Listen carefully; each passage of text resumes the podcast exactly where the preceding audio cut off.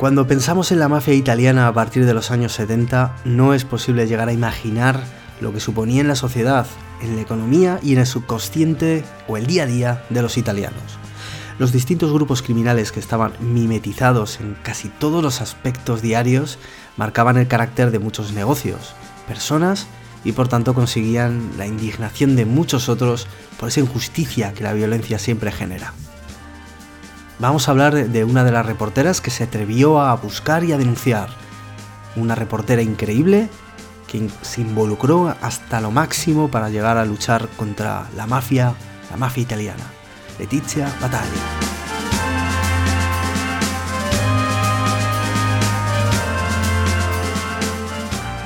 Hola a todos, mi nombre es Robert, me encontraréis diariamente en mi perfil de Instagram, arroba roberttomasf, en mi página web robertomasfoto.com y en mi canal de YouTube.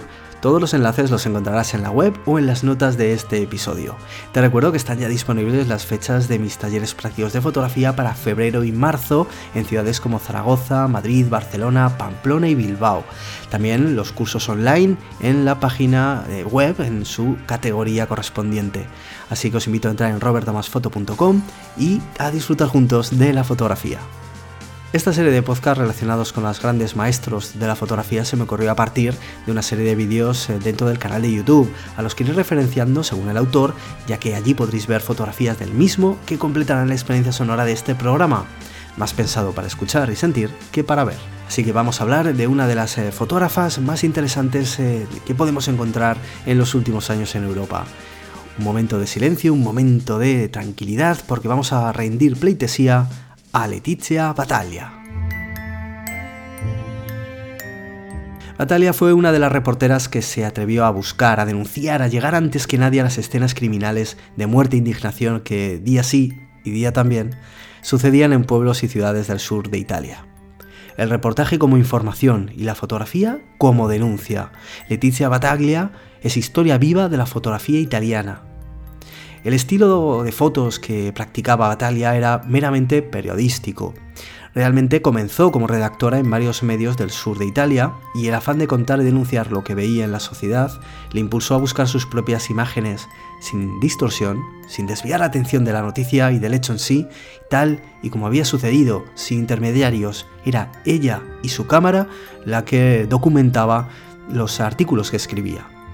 Su gran virtud era cómo encontraba el contexto y con la rapidez a la que llegaba a unas escenas que realmente eran muy crudas, eh, escenas de muerte, escenas de desolación, de una dureza inimaginable, y conseguía tener ella la entereza de tomar fotografías en momentos muy complicados. Pero el propio hecho de acumular un archivo organizado de más de 600.000 fotografías y la dureza propia de su actividad, que incluso para que os hagáis una idea, le llevó a, la necesidad de cubrir en un mismo día cinco asesinatos de la mafia. Cinco asesinatos en un día. Esto hizo que poco a poco fuera tornando su actividad fotográfica a escenas más cotidianas, eh, pues de la vida diaria de las gentes del sur, el sur de Italia. Lo más interesante de la fotografía de Batalia, en lo referente a la mafia y a sus miembros, es que por culpa de las producciones de cine, nos da la impresión de que los mafiosos siempre han tenido un sombrero de ala ancha, una elegante gabardina y un encantador acento. Y esto no era así. Battaglia retrató a los capos, a los soldados de la mafia, a todos los miembros eh, que tuvo la oportunidad de tener frente a su cámara, como los auténticos animales que eran, con las miserias que tenían y sin ningún atismo de ese romanticismo falso de Hollywood.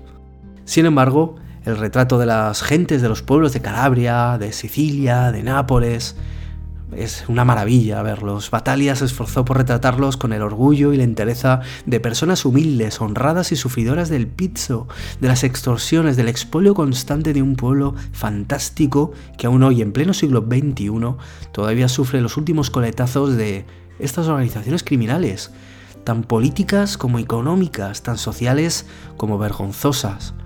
Toda esa fuerza de Letizia Battaglia por su pueblo y sus gentes hizo que entrase en política dentro del ayuntamiento de Palermo. Fotográficamente ha seguido trabajando, llevando sus fotografías por exposiciones en toda Europa y convirtiéndose en una de las reporteras con más valor y con más mérito fotográfico de las que te puedas encontrar.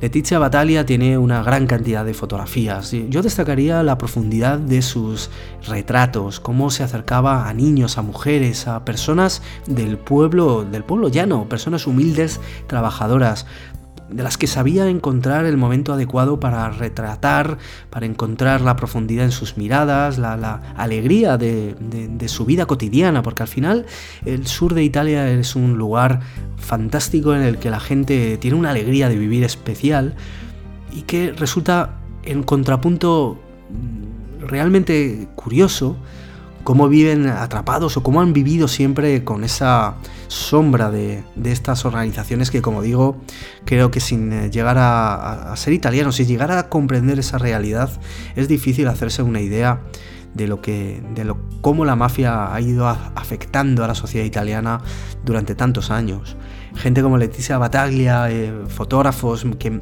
incluso podríamos decir que más allá de la calidad fotográfica y artística de su obra, eh, estamos hablando de gente que se ha involucrado y ha participado en una lucha constante. Hablamos siempre de contar historias, pero Letizia Battaglia era parte de la historia es un gran valor y espero que este programa os haya animado a investigar la obra de, de, esta gran autora italiana y que busquéis un poquito más sobre su obra porque estoy seguro que os va a encantar.